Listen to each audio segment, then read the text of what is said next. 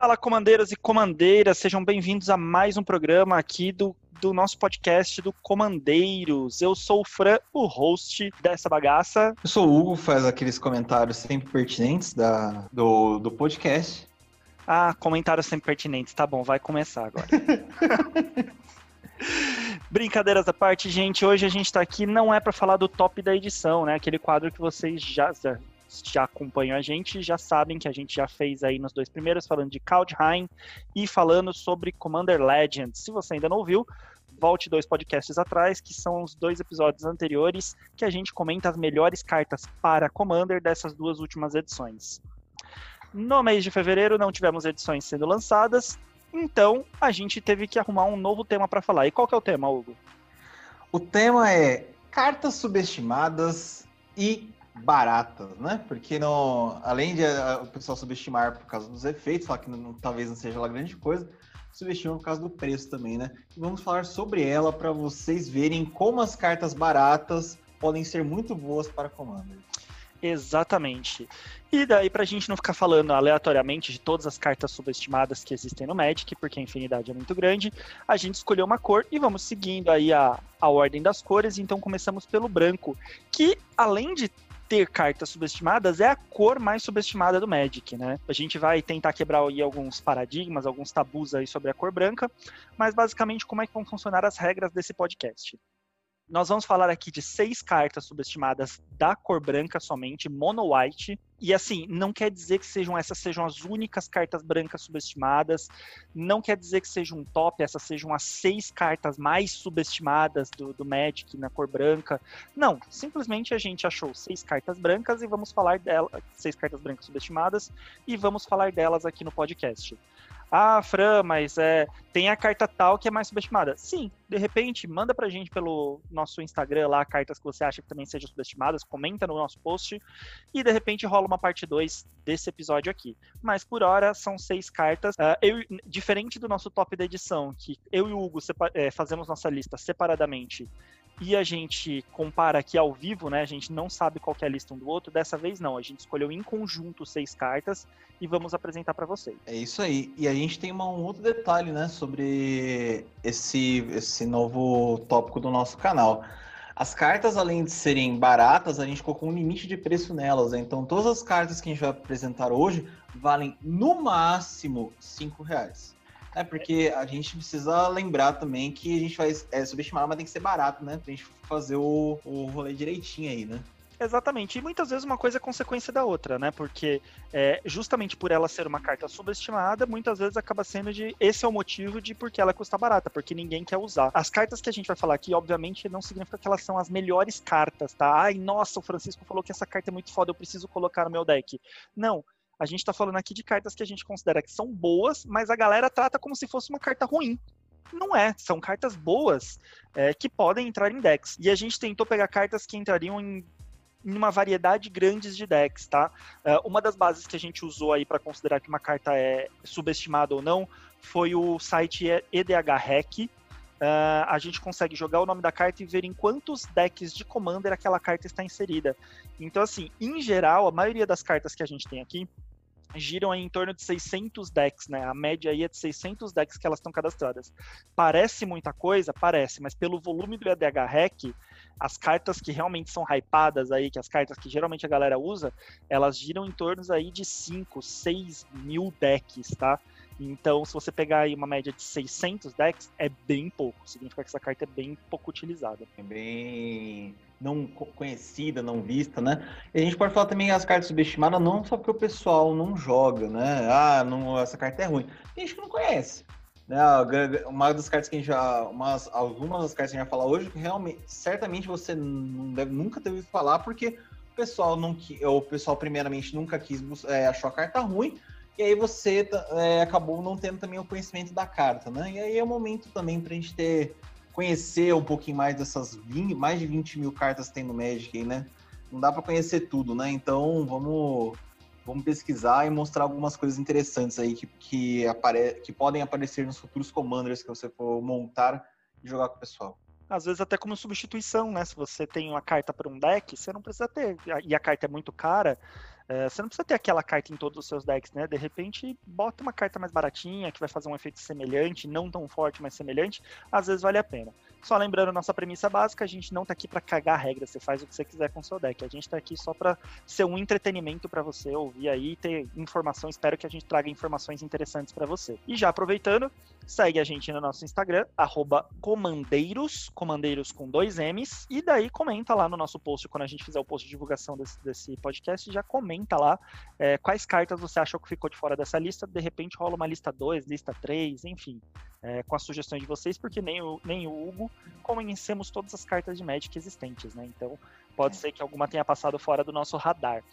E no nosso feed vocês vão ver que nossas thumb, né, nossas moldurinhas lá das imagens do nosso podcast, sempre tem um, um íconezinho com uma das cores de mana no canto superior direito. Quando for vermelho, você sabe que a gente está falando de um top da edição. Quando for branco esse íconezinho, você sabe que a gente vai falar de, desse novo quadro que a gente está apresentando aqui, que são cartas baratas e subestimadas. A gente vai falar aí dos underdogs. Isso aí. Muito bem, então vamos começar aqui. Antes da gente começar a falar efetivamente das cartas que a gente escolheu, vamos dar uma breve introdução aí sobre a cor branca, né? Bem breve mesmo, bem superficial. É, a gente vai falar aí sobre a Color Pie, né? Que é como a gente chama as fatias de cada cor aí no Magic. Vamos explicar um pouquinho com, como a Wizards, de repente, como a gente enxerga que a Wizards enxerga a cor branca. O Hugo vai falar um pouco aí dos históricos da cor branca e eu vou falar um pouquinho de como a cor branca é, atua dentro do Magic, né? Falando aí da Color Pie do branco, a mana branca no Magic, ela representa aí a ordem, né, o senso de comunidade, a, a, justiça, a ordem e o senso de comunidade. Até por isso que a gente encontra, geralmente isso é refletido até nas, nas cartas, né, nos tipos de criaturas que a gente tem no Magic. São humanos, que são a criatura aí que vive numa comunidade, Uh, é uma das criaturas que mais existem na cor branca. Os anjos, né, que são a criatura aí, se a gente fala de justiça, né, a gente tem os anjos justiceiros, né, e tudo mais. As barreiras, né, a gente tem muita barreira na cor branca, é, mas diferente da, das barreiras da cor azul, que elas servem para impedir, a barreira da cor branca ela serve muito mais para manter uma ordem, uma proteção da sociedade.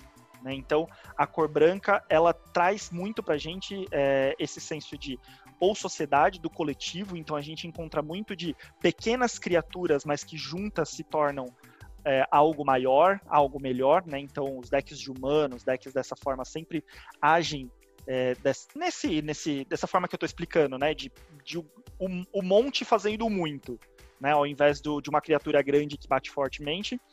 É, até as criaturas mais fortes aí que a gente tem no branco, né, são os anjos. O que, que como é que o branco lida também com as coisas, tá? O branco ele lida muito com remoções, então ele é a cor que purifica, que limpa tudo. Então a maioria dos board wipes que a gente tem que tira as coisas da mesa são brancos. Ah, o board wipe mais clássico que existe, que é a cólera de Deus, é branco. Então, é, a cor branca usa muito essa mecânica de limpar, de purificar, né? A gente tem a maioria das remoções também de jogo, não destrói criaturas, que destrói criaturas é mais do preto. Agora, remoção, remove a criatura alvo, isso é muito mais da cor branca. Cor branca é a cor que lida muito bem com encantamentos, tanto fazendo encantamentos quanto removendo esses encantamentos de jogo. Então, você começa a perceber que a cor branca é muito mais usada nesse sentido aí pela Wizards, né? De fazer o, o muito com várias criaturas, né? E removendo, purificando a mesa, fazendo com que as coisas é, fiquem um pouco mais limpas. E aí tem um outro detalhe, né? O branco também, como cor da harmonia, é uma das. É uma única cor que nós temos aquelas cartas que equilibram a mesa, né? Então, já para é, pra ver a harmonia tem que ter equilíbrio, e tem as cartas, por exemplo, balance, tem a carta cataclisma, que os todo mundo escolhe uma, uma permanente de cada tipo e vai deixar a mesa equilibrada, né? A intenção não é destruir tudo dos colegas, é deixar todo mundo com, as, com os mesmos é, as mesmas condições de jogo. Né? Exatamente. Né? do branco. Falando ainda de lore, né? Falando ainda da Color Pie, durante muito tempo a Wizards colocava sempre os heróis como sendo brancos, né? o senso de herói, porque a gente coloca a justiça como sendo alguém que sempre como sendo aquele personagem branco, o herói, o, temos aí o, o, o Gideon Jura, né, que era o, o personagem, o ideal branco, né, a Elspeth, que era outro personagem que era o ideal branco. Mas a gente tem muita representação é, de vilões brancos também. Né, de uns tempos para cá, o Wizards tem apostado muito nessa, nessa teoria aí de que ninguém é o vilão da própria história, né? Nós somos heróis da nossa própria história. Então a gente pode ter alguém branco que de repente está tentando fazer o caos, né? Tentando fazer o bem, mas de certa forma está causando aí, está fazendo coisas erradas. A gente tem, por exemplo, aí da Marvel, né? O Thanos, é, a gente pode dizer que ele tinha um pé na mana branca, porque ele que ele estava fazendo tudo aquilo, né? O Thanos do, dos filmes, ele estava fazendo tudo aquilo para causar o equilíbrio no, no, no multiverso, né, no universo. É, ele queria que as coisas estivessem balanceadas. Para ele, ele estava sendo um herói, né? Só que ele estava fazendo da forma errada. Então é aquela coisa de o, o branco tam, ao extremo também pode ser um vilão, assim como o preto pode ser um herói. Sim, é uma coisa que o Mark Rosewater, né, ele, ele comentou dos, dos tempos para cá. Acabou de dizer, não é, não é que é branco que é bom, né? Depende, cada o conceito de bem e mal vem depende da, da pessoa, né?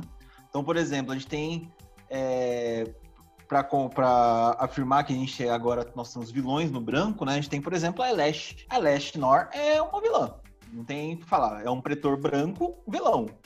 Outro é a Vacin. A Vacin que, que ficou, ficou louco, infelizmente, né? Mas ela, é, ela era branca. A Eliode, o deus Eliode, o deus, ah, pô, o deus branco, o deus do sol. O cara é um vilão. É o, a, a, o, o senso dele se tornou-se para os outros que ele se tornasse um vilão para os outros. E a gente tem um dos primeiros caras, né, depois da modificação da Color Pie, que tornou-se vilão da cor branca, né, que é o Konda, o Senhor de Eganjo. Quem quiser pesquisar depois da história de Kamigawa vai ver que ele foi o causador da guerra da, da guerra de Kamigawa. Né? Se ele não tivesse aprontado, é, mexido onde não devia, ah, estaria tudo bem em Kamigawa, né? E o cara é branco. Perfeito, então, realmente. O Hugo trouxe é. ótimos exemplos aí de cartas brancas. Então a gente tem realmente é, vilões dentro do branco, assim como a gente pode ter heróis. A gente teve aí a Liliana Vest, que é uma. Pra mim, ela é super heroína. E é uma carta mono black. Então, uh, e só, só deixando uma coisa clara, tá? A Wizards começou a focar muito melhor, né? A começar a definir melhor a Color Pie do Magic de uns tempos para cá, não é algo que está, existe desde o começo, tá? No começo era bem bagunçado as coisas. Foi assim, a partir de Mirrodin para cá, mais ou menos, que eles começaram a realmente tentar definir, que é o que é chamado de, de moderno, né? Do, do Magic moderno, eles começaram a querer definir certinho o que é a color pie de cada coisa, de, e como cada cor interage com outras cores, que isso é muito importante.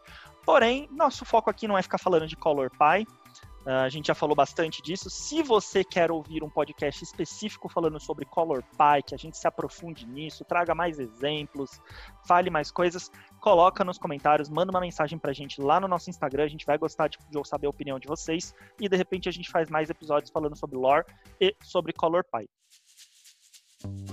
Hugo, o que, que você tem pra gente sobre histórico de mecânicas da, da, da, cor branca, de histórico da cor branca? Então, a cor branca, primeiramente a fama que você, ouvinte, deve ter, que é a, todo mundo sabe, é que, é que, seria a cor mais fraca do Magic, né? Eu sou adorador da cor branca, adoro a cor, jogar de decks brancos, praticamente meus, todos os meus commanders têm uma, a cor branca inserida. Mas a fama que ele tem de cor ser, ser a cor mais fraca do Magic tem base sim, né? Infelizmente porque ele foi é uma cor que é cor, foi cortada até onde não até onde não devia. Ela, ela começou nerfada, né? Se você ver, pesquisar, por exemplo, as cinco primeiras cartas de custo 1, né, lá de alfa, o ciclo de humana, você tem azul, você tem o Ancestral Recall, que o cara compra três ou você compra três. Tem o raio, que é três de dano em qualquer alvo. Tem o preto, que é o ritual, é, o Dark Ritual, que gera três pretas. Você tem o verde, que dá mais três, mais três. E o branco, o que ele faz? Ele previne três, três pontos de dano, que seria causado à criatura ou jogador, ou ganha três de vida. Quer dizer, já começou nerfado. Poderia ter outros efeitos aí, né? Ah, destrói a criatura com poder de três ou mais, ou três ou menos. Mas começou de, desse jeito aí, já um pouquinho nerfado. E aí, com o tempo, a, a gente pensa, uh, se você for ver historicamente, você acha que a cor ficaria forte, mas a Wizards começou a cortar. Né? Então a gente teve, por exemplo, uma carta fortíssima, que é banida em quase tudo, é branca, né? Que é o balance. Que você vai equilibrar to totalmente o jogo por duas manas, né? Vai ser, o cara vai ficar terreno, criatura, vai descartar, e todo mundo vai, vai ficar equilibrado. E aí foi banido em quase tudo, né? E depois, com o tempo, esse tipo de equilíbrio foi retirado do jogo, né? É, foi, foi colocado que é um antijogo, os jogadores não gostam, então parou-se isso. Quer dizer, cortou o branco, né? Uma coisa que, que ele tinha da harmonia do equilíbrio se perdeu, infelizmente. Eu vejo é... que a cor branca, é, a Wizards no começo não sabia muito bem como lidar com a cor branca, né? Eles colocavam lá extremamente como vamos colocar assim, classes de RPG, né? Então, é, eles tinham lá que o azul era o mago, e o mago podia fazer de tudo, que o vermelho eram guerreiros, bárbaros, é, que o verde eram os arqueiros, o preto eram ou necromantes ou ladinos, e o branco eles consideravam ali pura e simplesmente, até tinham soldados e tudo mais, mas eu via que a cor eles lidavam muito simplesmente como se fosse o, o healer do grupo. Ah, o que, que o branco faz? Ah, ele heala, ele cura. Ponto. Ele previne e cura. Então, muitas das primeiras habilidades de Magic do branco era aquelas coisas assim: ah, é previne 3, previne 1, previne todo dano de combate. Era só o antijogo. E eu vejo que hoje a Wizard está sabendo lidar um pouquinho melhor com o branco, no sentido de, não, o branco pode ser usado para ser um contra-ataque, né? Você se protege para dar um dano mais Sim. forte na, na, sequência, né? Eu vejo essa evolução aí na, na forma com que eles estão utilizando o branco, né, Hugo? Sim, mudou. Tem isso, né? Então, como você falou, é uma coisa o contra-ataque, é não bate em mim, né? Ou não tente me agredir que eu vou responder. Então tem muita coisa de exila a criatura atacante, destrói a criatura atacante ou sacrifica, uh, que é a característica de hoje. Ainda tem a punição do branco, né? Que é destrói, a destrói global, ainda existe. E uma coisa que estão começando no branco, né? Já que tiraram a harmonia por sacrifício, agora estão tentando fazer a harmonia, né? O equilíbrio por outro, outras maneiras agora. Por exemplo, se é, são cartas que se o oponente tiver mais criaturas que você, você faz um token. Se o cara tiver mais terrenos que você, você busca um terreno e coloca em jogo, né? Então eles estão buscando equilíbrio de outra maneira. Ao invés de tirar o recurso do, dos oponentes, eles estão te dando recurso de graça, né? Então essa foi uma mudança do branco aí que está acontecendo nos últimos tempos, é o que eu vi, né, de, de, eu vejo das características do branco. Até porque tirar recurso da outra pessoa tem muito mais a cara do preto do que do branco, né? Então faz parte aí da, da correção da, da Color Pie, né? Bem, espero que a gente tenha conseguido aí passar para vocês uma visão geral aí da cor branca. Eu ainda vejo a cor branca como uma cor muito mais de suporte do que uma cor para jogar sozinha, né? Não sei se o Hugo tem uma visão diferente de mim, mas é, eu não vejo, principalmente para Commander, eu não vejo decks mono-whites, uns decks tão fortes, embora temos exemplos no nosso grupo de decks mono-whites que foram bem fortes, mas não é uma, uma geral, são, exceção, são exceções, né? E não um contexto geral, como eu vejo em outras cores, decks monocolors muito mais poderosos. Não sei se tem alguma opinião diferente disso, Hugo. Sim, nesse, nesse momento, né, da atual situação do branco, né, Wizards, por favor, vamos trocar, tirar o verde e deixar o branco como uma cor mais forte. É, voltando, é, na atual situação, concordo com você, o branco, infelizmente, é uma cor que tornou-se muito melhor como suporte de outras. Então, assim, a gente tem decks brancos mono white bem fortes. É, por exemplo, a Vacin, né? Tem a Alquetra. Mas é. Hã? A, Suran, a, mas a Suran, ela entra em outro quesito. Ela, pra mim, ela entra mais como um suporte, porque Suran praticamente é um deck de artefato com um pouquinho de branco, né? É, porque os triggers dele acontecem somente quando você joga equipamento, aura ou veículo. Normalmente o pessoal bota mais é, é, equipamento, né? Faz sentido. E o, o Techar, o Techar é um outro deck excelente que eu, já vi, que eu já vi jogando, né? Principalmente na parte competitiva, mas é um deck basicamente que roda precisando de artefato. E aí isso eu concordo com o Fran, né? Então, nesse momento, a cor branca, ela precisa de a, a coleguinhas. É, eu vejo hoje a, a cor branca é a única cor de Magic que, na minha opinião, combina com qualquer cor. É, ela, ela vai bem, inclusive, muito bem com as cores inimigas. Hoje, o branco e o preto, que é a, a, o preto acho que é a cor mais inimiga do, do branco é, de todas. Hoje, o branco e o preto é uma combinação fortíssima. Combinação Sim. Orzhov, você ganha vida, tira vida, é muito forte. Uh, o branco com o vermelho, a combinação Boros também, de soldados e fazer aquele monte de bicho batendo muito forte. E as cores amigas não precisa nem falar, né? Tecnicamente já são cores que já se dão bem, né? Que é branco com azul e o branco com o verde. De forma geral, acho que o branco é a cor que melhor se deu bem com todos, até pela questão do, do senso de comunidade, né? A gente pode ter uma comunidade em qualquer combinação de cores, né?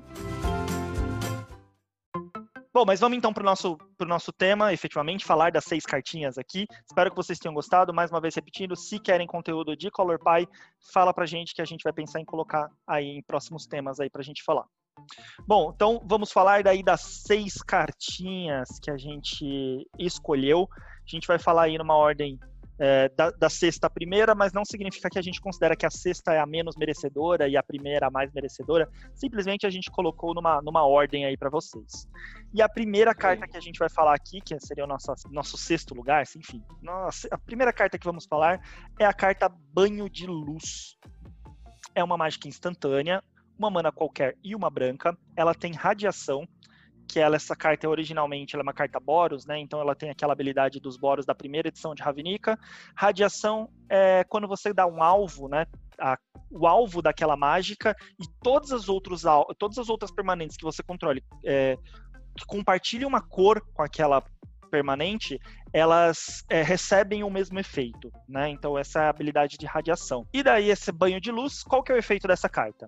Radiação, escolha uma cor a criatura alvo e todas as outras criaturas que compartilham uma cor com aquela com aquela que foi o alvo ganham proteção contra a cor escolhida até o final do turno. Por que, que a gente essa, essa carta atualmente o menor preço da liga na liga Magic dela é 10 centavos, ok? Se a gente for pegar o maior preço dela é 4 reais, é 3,99. Uma carta muito barata, é uma mágica instantânea que você dá proteção contra uma cor que você está escolhendo para todas as criaturas que compartilham uma cor com a sua. Ah, você vai dar para o oponente? Vai, mas não é esse o, o, o que a gente está querendo falar aqui.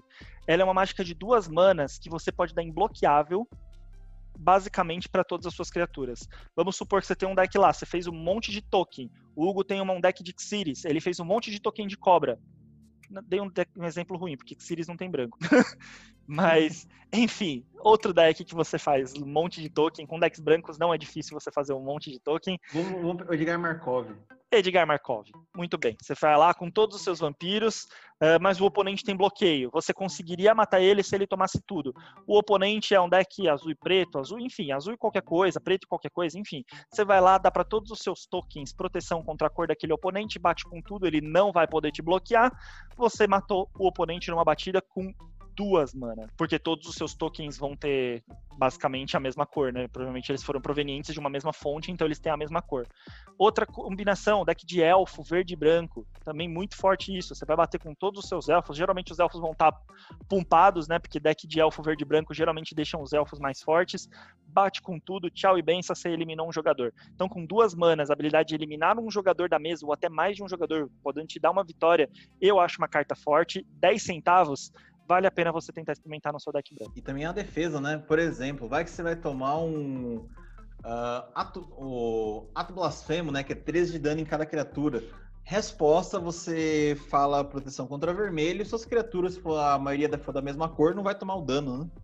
A grande proteção também. É, e pode ser uma, uma proteção pontual também, né? Se de repente, no desespero, o cara vai tirar o bicho que tá te salvando ali, que tá causando na mesa, você, ele vai pontualmente dar um destrói criatura, remove criatura, você vai lá e protege contra aquela cor, né? Então acho que é uma carta bem versátil. Qual é a segunda carta que a gente vai falar aqui hoje, Hugo? A segunda carta que a gente vai falar hoje é o Mandato de Paz. O Mandato de Paz, ele é uma qualquer uma branca, uma mágica instantânea, e ele só pode ser conjurado durante o combate. Primeiro efeito, seus, seus oponentes não podem conjurar mágicas nesse turno. Segundo efeito, termine a fase de combate. Só para explicar vocês, quando a gente termina a fase de combate, qualquer coisa que esteja na pilha de mágica ou habilidades é removida. Então, se você fez uma mágica, o seu oponente fez uma mágica, ela é removida. O mandato de paz, como está na pilha, também é removido junto. E tudo se esgota na fase da que tinha na fase de combate, se esgota e aí vai para a próxima fase principal. Ok? Ela é uma carta que tá valendo no momento na liga 2,45, né? Baratíssima essa carta essa carta aí pelos efeitos que ela faz. E eu vou defendê-la porque eu acho ela interessante aí como carta baratinha branca. Por que, que eu acho ela barata? A primeira coisa é que ela é um previne, que eu posso falar que é um previne 2.0. É, não é só previne o dano de combate, ela acaba com o combate de vez.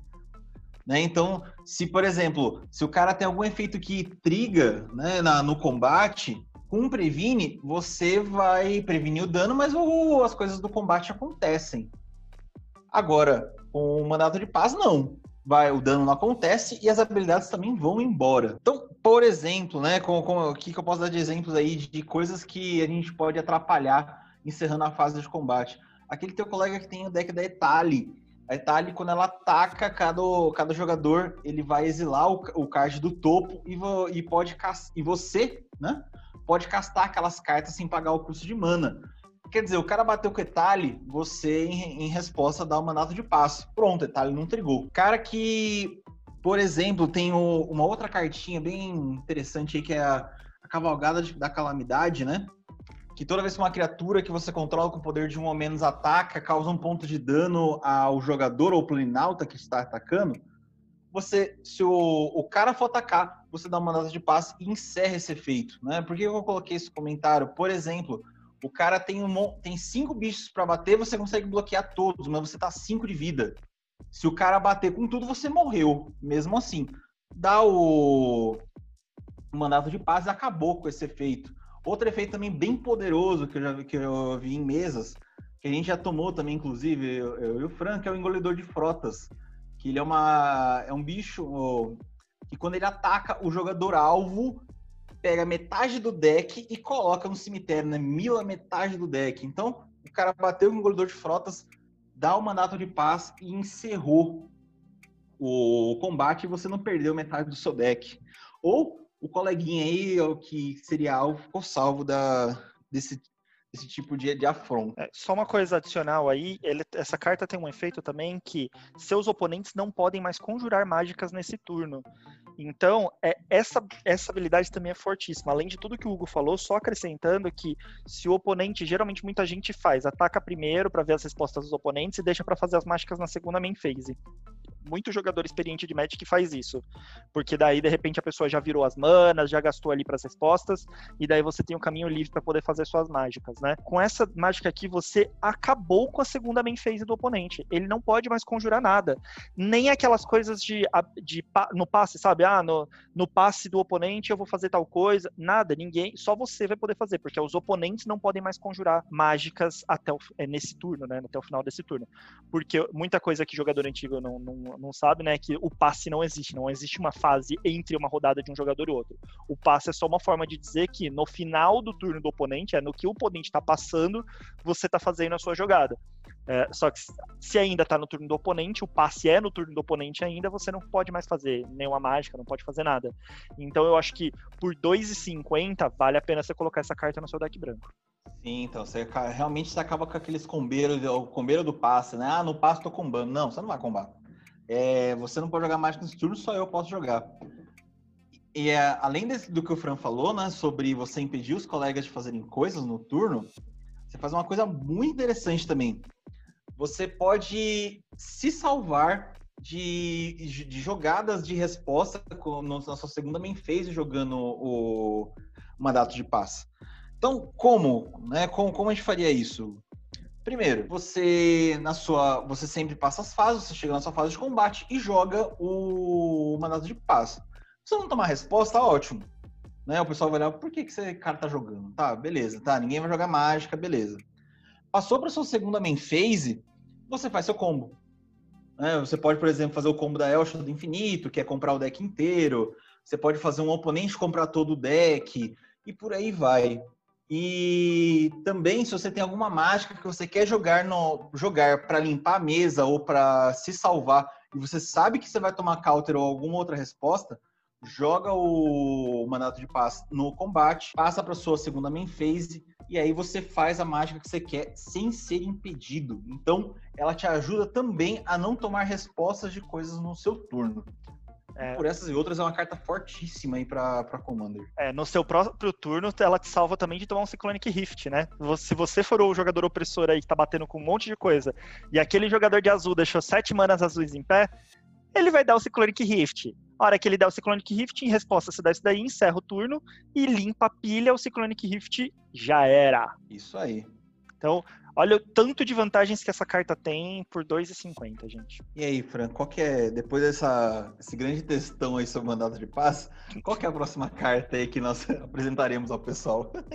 A próxima carta é uma carta que eu particularmente gosto bastante, mas não vejo ninguém utilizar. E é uma carta que eu acho que, que, ela, é, que ela é muito boa chama Luz Devoradora. É uma carta, uma mágica instantânea também, uma mana qualquer, mais duas manas brancas, remove de jogo a criatura alvo, atacante ou bloqueadora. Ok, gente, existe espadas em arados, eu sei. Existe Condem, eu sei, que é uma mana uh, e, e, remove também, e que tira carta, as cartas do jogo, eu sei. Não estamos falando que essa carta é a melhor, ah, ela é melhor que espadas em arados. Não, ela não é melhor que espadas em arados. É, mas ela pode ser mais uma opção para você poder utilizar no seu deck. Além da espadas em arados, além do Condem. Tem mais uma também que eu nunca lembro o nome. Caminho Presílio? Caminho Path to Exile, isso mesmo. Então, assim, eu não estou falando que essa carta é melhor que essas três. Só que ela pode ser uma quarta hum. opção para o seu deck, tá? Lembra que você precisa ter várias opções no seu deck. Qual que é a maior vantagem que eu vejo dessa carta? Porque ela tem convocar. Convocar é aquela habilidade que você pode virar criaturas para pagar o custo de mana dessa mágica. O que muita gente confunde, tá? Muita gente acha que o custo de convocar só pode ser pago para pagar o custo incolor e que daí você ainda assim teria que pagar as duas manas brancas. Eu já vi muita gente errando nisso, mas não, você pode sim, tá no texto da habilidade que você pode virar criaturas que compartilhem daquela cor, então eu posso virar criaturas brancas para pagar o custo da mana branca dessa carta. Então, o que, que eu acho bacana dessa carta? É porque ela pode ser uma free spell. Então, o Condem é excelente, o Path to Exile é excelente, o Espadas em Arados é excelente, só que você precisa ter deixado uma mana branca em pé para poder dar eles. Essa carta aqui, você pode ter deixado tudo tapado e só deixar três criaturinhas em pé, três toquinzinhos, eles podem estar enjoados mesmo. Deixa eles em pé, o oponente vai achar que você não vai ter resposta para tirar aquele bichão dele que está causando da mesa. Você vai lá e vira os três tokens e remove. Não precisa ser atacando você, tá? Eles podem ser atacando ou bloqueando qualquer coisa. Então você pode usar até na, como um, um blefe, né? Bate com seu tokenzinho, o cara bloqueia com o bichão, você vai lá e dá a luz devoradora. E ele remove. Então, criatura indestrutível não tem não tem piedade. Criatura indestrutível vai pro saco também. Isso aí. É, eu acho ela muito boa. O grande efeito dela, assim, é, é você poder, poder jogar ela de graça. Então, o, realmente, o cara não tá esperando. Quando você tá tudo tapado, o cara não tá esperando resposta. Com mana branca ainda por cima, ele não vai esperar a resposta. Tu vai lá, pô, exila aquela criatura chata que tá infernizando a mesa. E aí, cara, é, é o choro é livre. Mínimo da liga dessa carta, 10 centavos, gente. 10 centavos, cara. É sensacional para uma carta de 10 centavos. Bom, então a gente já falou das três, já falamos de metade das cartas aí, Hugo. O que, que você preparou para a nossa quarta carta aqui que vamos comentar para trazer luz para os nossos ouvintes? A próxima carta, ela é uma carta que pode ajudar você de muitas maneiras, né? Então, uma, mais uma carta flexível aí, que é o bode expiatório. O bode expiatório ele é uma, uma instantânea de uma branca. Sacrifica uma criatura você retorna qualquer número de criaturas que você controla para a mão do dono. Então, jogou a mágica, sacrifica uma criatura e retorna qualquer número de criaturas para a mão do dono. Ok? E o menor preço dela aqui que eu estou vendo, ela é 25 centavos, tá? Só um detalhe, esse sacrificar uma criatura é um custo adicional, ok? Então você tem que pagar uma branca e sacrificar uma criatura junto aí. Bota uma counter, mas tudo bem, né? Mas é, é, faz parte da vida. Como é que ela é boa, né? Aonde que, que ela pode ajudar você? Primeiro, pelo sacrifício de uma criatura, você salva sua mesa. Você vai tomar um board wipe. É, aquilo ali é, é, é, inevitável. Ou é do board wipe destruir tudo, ou do board wipe de remover tudo, ou do board, board wipe de sacrificar tudo. Você tá perdido.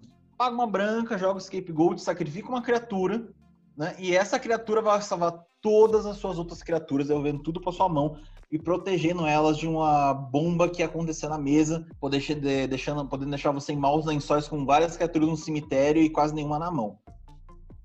Ela pode salvar você também de roubo em massa, né? Tipo, um cara, por exemplo, jogou um Mass Manipulation, né? Que é XX e 4 azuis. Você ganha o controle de X criaturas ou planaltas alvo Então o cara vai pegar suas criaturas, você sacrifica uma e devolve tudo pra mão para o cara não roubar seus bichos. Então o primeiro ponto é esse, ele salva você de uma bomba que aconteceu na mesa e você tem seus recursos na mão para jogar de novo.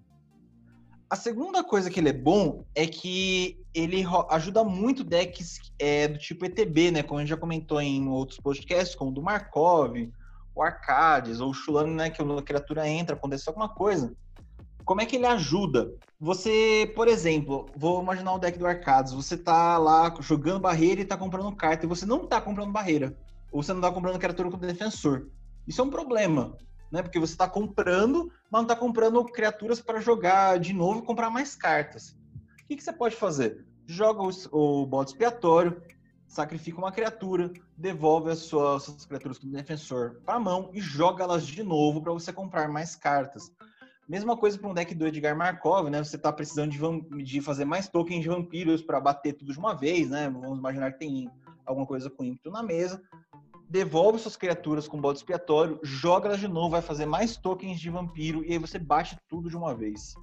Então, para efeitos de ETB, ela é bem boa também. Então, ela pode ser um suporte para salvar a sua pele e ela pode ser um suporte para te auxiliar quando o seu deck não está colaborando tanto assim ou você precisa ser mais feroz do que você já é aí na mesa. É, a gente tem aí, seguindo esses exemplos de ETB, né, o novo deck do Hanar, aí, que saiu na, na última edição na Kaldheim, é, tem muita criatura que entra em jogo e dispara efeitos, né? Então, esse pode ser uma, uma saída para de repente você. Eu sei que o deck tem muita coisa que blinka, né, que faz com que remove e devolve para o jogo, mas ainda assim pode ser mais um efeito, porque além dela, porque o Blink muitas vezes não salva aí de uma, de uma cólera né, que você está tomando. É, já devolver para a mão pode salvar e você ainda vai poder jurar tudo de novo para disparar todos os efeitos novamente. É, eu só queria dizer assim, gente, é, esse efeito de salvação, a gente sabe que existe a, a proteção de Teferi, que é uma carta mil vezes melhor que essa. A gente sabe, novamente, ressaltando, gente, a gente não está aqui para comparar uma, essas cartas com, com as cartas que a gente sabe que são é, grandes figuronas, né, da, daí da, dos decks. A gente está dando aqui opções mais baratas, tipo assim, nem todo mundo tem 150 reais para pagar numa proteção do Teferi. Eu não tenho, eu não uso proteção de Teferi nos meus decks. No entanto, eu posso ter opções mais baratas. Por 25 centavos e uma mana, eu consigo salvar minhas criaturas. E reforçando o que eu falei no começo do podcast, o branco tem aquela questão do senso de comunidade. Então, certeza que você vai ter uma mesa, se você joga de branco, é quase certo que você vai ter uma mesa com muitas criaturas que você vai precisar salvar. É, e você deve ter alguma mais fraquinha para você poder sacrificar. É realmente é aquela história, né? A gente tá mostrando mais as opções para vocês. É claro, você perder uma criatura, putz, eu perdi uma criatura, mas cara, salvar sua mesa não tem preço. As outras cartas que salvam são acabam sendo um pouco mais caras, né? A mesma até aquela o Ghostway, né? O Ghostway tá, tá 30, 40 reais. É, é mais barato a produção de Teferi, mas ainda é caro, né? Então, para quem está precisando fazer um deck budget, pegar uma coisa dessa aí, de um efeito bom e barato é, é muito é muito legal na, na, montagem e a pessoa vê que dá para montar deck bom com carta barata. Ah, Hugo, mas eu vou ter que conjurar todas as minhas mágicas novamente. Eu vou ter que gastar mana para conjurar tudo de novo. Sim, só que pensa que todos os jogadores que tomaram aquela board wipe, eles todos perderam as criaturas, foram todas pro cemitério. Você tem a oportunidade de poder recastar tudo de novo, né? Tá na sua mão. Eles não, eles vão ter que tentar comprar coisas novas. É, aí eles que lutem, né? Você já tem os seus recursos na mão. Qual é a próxima carta aí que nós falaremos? A penúltima carta do dia? É uma carta que, inclusive, tem uma história no nosso grupo, porque eu recomendei essa carta pro Hugo, o Hugo não conhecia, e essa carta já salvou o rabito do Hugo. Muitas vezes. É uma carta que eu acho excelente, que eu não vejo a galera falar dela, não vejo a galera usar ela. E eu não sei por quê, porque eu acho ela muito boa. Não é realmente uma carta para você usar ela no early game. Se você quer acabar rápido ali com a partida, não é a carta para isso. Ela é uma carta para você usar ali no, no, no mid game, né, no jogo, na metade do jogo pro final ali, né, no, no, no late game, no jogo mais lento. Mas é uma carta que ó, está nesse momento 60 centavos no menor preço da Liga Magic. É uma carta que já foi editada quatro vezes, é muito boa na minha opinião, que se chama Antífona do Marechal. mais uma vez falando, gente, a gente pegou aqui a raiz do deck branco, que é decks com muitas criaturas. Se você tiver de mono white, o seu maior problema é que sua mão acaba, tá? Porque o branco não dá tanto draw. Se você toma um board wipe, já era, você perdeu todas as suas criaturas. A antífona do Marechal, ela tá vindo para te ajudar com isso. Tô falando igual vendedor, né? Tem tipo, compre agora. Antífona do Marechal. Problemas acabaram. É, seus problemas acabaram. Antífona do Marechal é um encantamento, duas manas qualquer e duas manas branca, quatro manas no total. As criaturas que você controla recebem mais um, mais um. Só que essa mágica ela tem multi-reforçar. O multi-reforçar é aquele que você pode pagar várias vezes se você tiver mana para pagar e quiser. É, o multi-reforçar dele é uma qualquer e uma branca. Então você, sempre tem que pagar duas a mais. Se essa carta for reforçada, para cada vez que ela foi reforçada, quando ela entra em jogo, você faz um reanimate, você reanima uma criatura alvo do seu cemitério para o campo. Então, assim, tomou um board wipe quando você estava sem mana, não deu para usar o board expiatório para devolver para sua mão, infelizmente, não estava na sua mão ou você não conseguiu, seus problemas acabaram, não tem problema, porque você dá antífona do Marechal, paga ali seis manas e, além de estar tá dando mais um mais um para todas as suas criaturas, você ainda reanima um bicho do seu cemitério para o jogo. Se você tiver mais manas para pagar, lembrando que é o que eu falei, essa carta é boa para o mid ou para o late game. Tá no late game, tem sei lá, 10 manas para pagar, beleza, paga as 10 e traz tudo que você tem de bom do cemitério de volta pro jogo. Não é para sua mão, você reanima do cemitério direto para o jogo. É isso que eu acho que é a melhor coisa dela. É é a possibilidade dela de te dar um fôlego depois de você ter, ter se dado mal, né? Ah, seis manas eu vou reanimar uma criatura? É, mas esse é, reanimate no branco não, não, deveria ser barato mesmo, né? Além de tudo, dá mais um, mais um para todas as suas criaturas. Então, se você tiver um monte de token, ainda por cima te dá esse valor aí de, de buffar todos eles. Sim, é, como o Fran falou, é uma grande salvação pro mid ou pro late game. No começo do jogo, cara, você não vai jogar antiflã no Marechal. Não, não, não tem o que falar. Mas pro resto do jogo você vai. Se você tiver 10 manas e você puder voltar três bichos bons que você precisa para encerrar o jogo, cara, isso aqui é sensacional. Pô, aqueles três bichos tá no grave, volta pro jogo pagando 10 manas.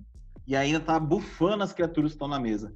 Então, como um recover aí para mais para frente pro jogo, né, que aquele jogo tá, o jogo tá pesado, você precisa de uns recursos, recurso não existe mais, que morreu, joga Antífona Marechal, paga os, os multi-reforçar aí quanto você puder, devolve pro jogo e encerra ele, né? Ou você coloca aquele paredão na frente dos seus oponentes falando, eu voltei. Recomendo fortemente para três decks, tá? Que a gente tem casos aqui e eu recomendo para ser usados nesses três decks. Arabo, que é um deck verde e branco de gatinho, que pode ser que você perdeu suas criaturas, é muito interessante voltar uh, elas para o jogo deck de elfo verde e branco. Mais uma vez, os elfos são conhecidos aí, o deck de elfo verde e branco são conhecidos por várias coisas que dão mais um mais um, né? E daí com isso os elfos viram bichos 10 barra 10 só para essas coisinhas que dão mais um mais um. Muitas vezes o cara deu um board wipe e você traz de volta.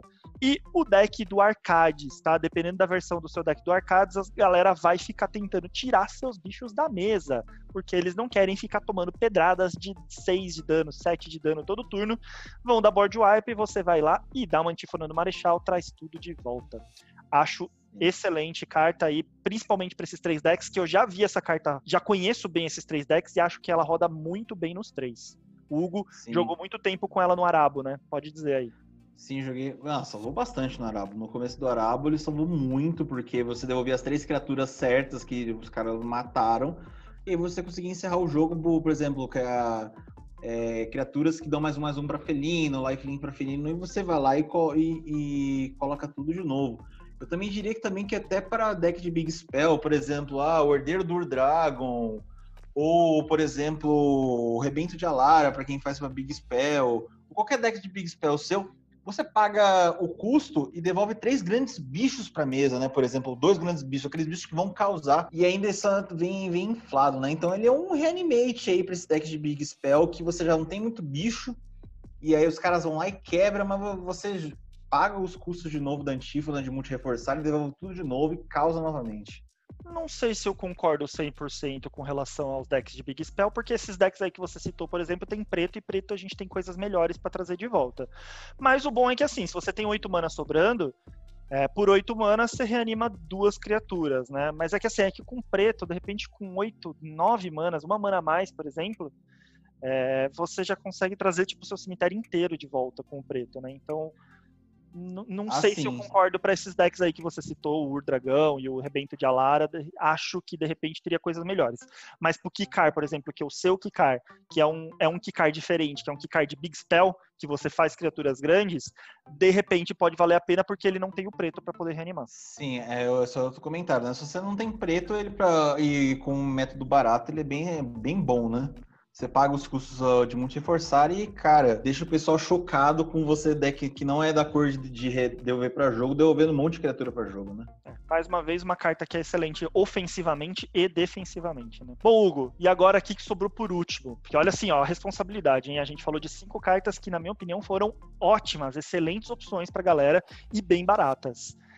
Emenda aí, qual que é a última carta que a gente vai falar?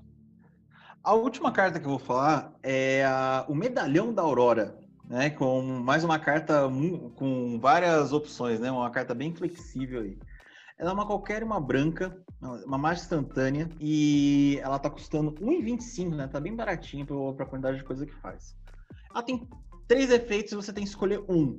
Ou você vai prevenir todo dano de combate que seria causado nesse turno, ou você vai regenerar a criatura alvo, ou você vai anular a mágica alvo que tenha você como alvo. Por que, que a gente escolheu ela aí como uma, uma das cartas da, da, do, da parte branca aí não, não tão utilizadas, né? É, o pessoal não vê, em grande parte, as três coisas que ela faz e como ela é flexível né, em qualquer momento do jogo. Então, primeira coisa que ela faz aí, ela é o velho bom previne. Então, o cara te bateu, você joga lá um previne, previu do, do dano de combate, pronto, já não vai tomar aquele tapa lá que você ia tomar. Você pode dar também seus colegas, né? Que você quer que fique na mesa porque tá te auxiliando de alguma maneira. Vai lá, previne, pronto. Previne todo dano de combate. A segunda habilidade que ele faz é regenerar a criatura alvo, né? Então ele salva um bicho seu que está próximo da destruição. A habilidade de regenerar não está sendo muito utilizada no, no Magic nos dias de hoje, né? E o pessoal está esquecendo de uma coisa. As cartas atualmente não estão saindo cartas com regenerar e os destroys que estão saindo, tem, a grande parte dos destroys que saem, eles saem com efeito de, somente de destruir. Eles não falam que destrói e não regenera. Então, por exemplo, se você for tomar o. Vamos, vamos pensar um Bourgeois novo aqui. Uh, comando austero, né? Vou... É um pouco novo, entre aspas, né? Ele destrói as criaturas de custo 4 menos ou 4 mais. Pô, o cara destruiu as suas criaturas, você precisa de uma criatura específica na mesa, regenera ele. Se você tomou um mortificar, né, que destrói a criatura ou encantamento, regenera. Então, qualquer destroyzinho que o cara deu, né? Ah, o cara deu um raio matando o seu bicho de 3 de resistência. Regenera. Então, muitas das coisas que estão saindo agora estão saindo sem efeito de impedir a regeneração. E o Medalhão da Aurora voltou, né? Numa edição nova, que foi o Commander Legends, falando assim, opa, cara, tem opção de regenerar aqui, hein? Ó, eu posso salvar a pele de um bicho na mesa aí que tava salvando todo mundo aí, ou te salvando, né? E a última habilidade dele é anular a mágica alvo que tenha você como alvo. Então a última habilidade dele é um counter. Counter no branco é raríssimo.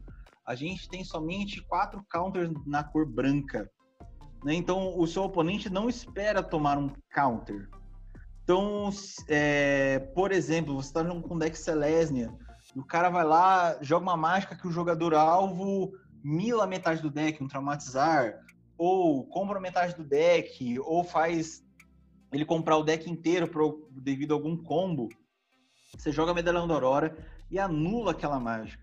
Então, qualquer coisa que poderia te atrapalhar de alguma maneira, você vai lá e anula. Né? Ou, por exemplo, o cara vai juntar o mana suficiente para dar dano X em você e matar você de uma vez só. Anula a mágica que tem você como alvo. Então, por essas três é, possibilidades dele, né, de prevenir, regenerar e anular, que é a grande surpresa, a gente achou que é uma das cartas sensacionais do branco aí, que de custo baixo e que não está sendo tão utilizada. E a gente queria ver mais gente jogando com ela. Exatamente. E assim, eu já vi essa carta. Eu adoro cartas de que dão múltiplos efeitos, tá, gente? Tem, eu tenho em quase todos os meus decks várias dessas cartas que têm múltiplos efeitos. Porque no Commander você pode ser apresentado para inúmeras situações diferentes. É diferente de um Standard que você tem as situações mais ou menos bem definidas, né? No Commander já vi de tudo acontecer numa partida de Commander. Então essas cartas que te dão múltiplos efeitos, ela tem um valor muito forte na minha opinião. E eu já vi esse medalhão da Aurora sendo usado em todas as três possibilidades ali. Eu já vi ele salvar a pele de um colega nosso que anulou, que ia morrer porque é, alguém estava dando um efeito que, a, que o jogador alvo ia acontecer alguma coisa e ele ia perder, e ele anulou. Eu já vi ela sendo usado como previne para prevenir aquele dano gigante de combate. E eu já vi também um eu já vi não, essa fui eu que usei porque eu uso essa carta no meu deck de Karlov. Meu Karlov tá gigante porque o Karlov ele fica gigante muito fácil, tá tipo 20 barra 20, um jogador dá um destrói e eu regenerar o meu Karlov. Então, eu acho que ela é uma carta extremamente versátil, é uma carta extremamente útil, que vale a pena. Particularmente, eu acho que de todas as seis que a gente falou, ela é a menos subestimada, mas ainda assim, dificilmente você vê alguém usando essa carta no deck. E pela quantidade de, de coisas que ela pode fazer, eu acho que ela é extremamente útil. Sim, é, a flexibilidade dela, cara, para ao longo do jogo, é que torna a próxima carta pode ser muito bem pensada para os decks, a maioria dos decks que nós temos por aí, né? Para tentar se salvar de alguma maneira ao longo do jogo. Né? Se você, putz, se ela for só um previne, só um regenera ou só um counter, ela não estaria na nossa lista, mas ela fazendo as três coisas juntos, é, ela tornou-se uma carta muito boa aí na, na branca e é infelizmente é subestimada. Não é um counter qualquer, é um counter branco. Quem espera não. tomar um counter no deck branco? Esse é o, é o, negócio. Você toma um counter de branco, cara. Você, você não... Principalmente se das cores que não tem counter, não tem como ter counter, você fica. Seu oponente fica com um poker face. A, ca... a cara que a pessoa faz, a hora que você anula ele com um deck com branco, é é impagável, gente. É, é, é, demais. Foi a cara que eu fiquei quando eu fui anulado com ela, tá? Porque foi um amigo nosso que usou. Ele anulou uma mágica que eu tava dando ele como alvo, ele me anulou. Eu, what? O que, que tá acontecendo aqui? Então, é uma carta que tem muito valor, gente. A gente falou aí de seis cartas, pode parecer que elas eram muito mais voltadas para defesa, mas é o que a gente falou, né, gente? Branco é uma cor muito mais usada para defesa, mas não necessariamente a defesa é algo ruim, tá, gente? Você pode estar se defendendo para um contra-ataque. Você jogar no contra-ataque, às vezes no commander é até mais forte do que você jogar só ofensivamente. Se você jogar só ofensivamente, muitas vezes você acaba se tornando alvo da mesa e acaba sendo eliminado rápido. Agora, jogar no contra-ataque, dá para fazer uns joguinhos ali de politicagem, dá para fazer bastante coisa ali meio por baixo dos panos que ninguém tá percebendo, ninguém tá te dando nada, e você vai lá e acaba com eles. Isso aí. Bom, gente, espero que vocês tenham gostado desse podcast, dessa versão aqui do nosso podcast Comandeiros. Hugo, quais são as considerações finais aí? Bem, as considerações finais, a primeira é, como a gente já falou lá no comecinho, né? Sigam a gente aí no Instagram, o arroba comandeiros com dois M's. Sempre que tá saindo alguma coisa de novidade do Magic ou algum meme aí que, que tá saindo no, na, nas conversas, a gente tá postando, então sempre tem algum conteúdo novo. Além dos nossos podcasts, que você pode consegue encontrar os links lá, né? E quais são os episódios que nós estamos até o momento. Então, sigam a gente lá. A gente volta no próximo mês, né? Se, se tudo der certo, né? Se, se não cancelarem a gente. Exato. a, a gente volta. E a gente queria um feedback de vocês depois. O que vocês acharam aí da, sobre esse programa que a gente fez, né, de cartas subestimadas na, na cor branca? Porque a nossa ideia é voltar pra, pra, com as outras cores, né? Então, por exemplo, se a gente, voltando, a gente voltaria com a cor azul, né? Que é as cartas subestimadas do, do azul. Ou uma versão, uma nova versão do branco, né? Vamos ver o que tem mais do branco aí de, de carta subestimada. Será que existe cartas subestimadas azuis? já que a azul é considerada a cor mais forte do Magic? Será? Será? Imagina as outras coisas. Imagina o verde na, situação, no, no atual, na atual conjectura de hoje. e é, nós voltamos no próximo mês, né? A gente vai falar do que mesmo?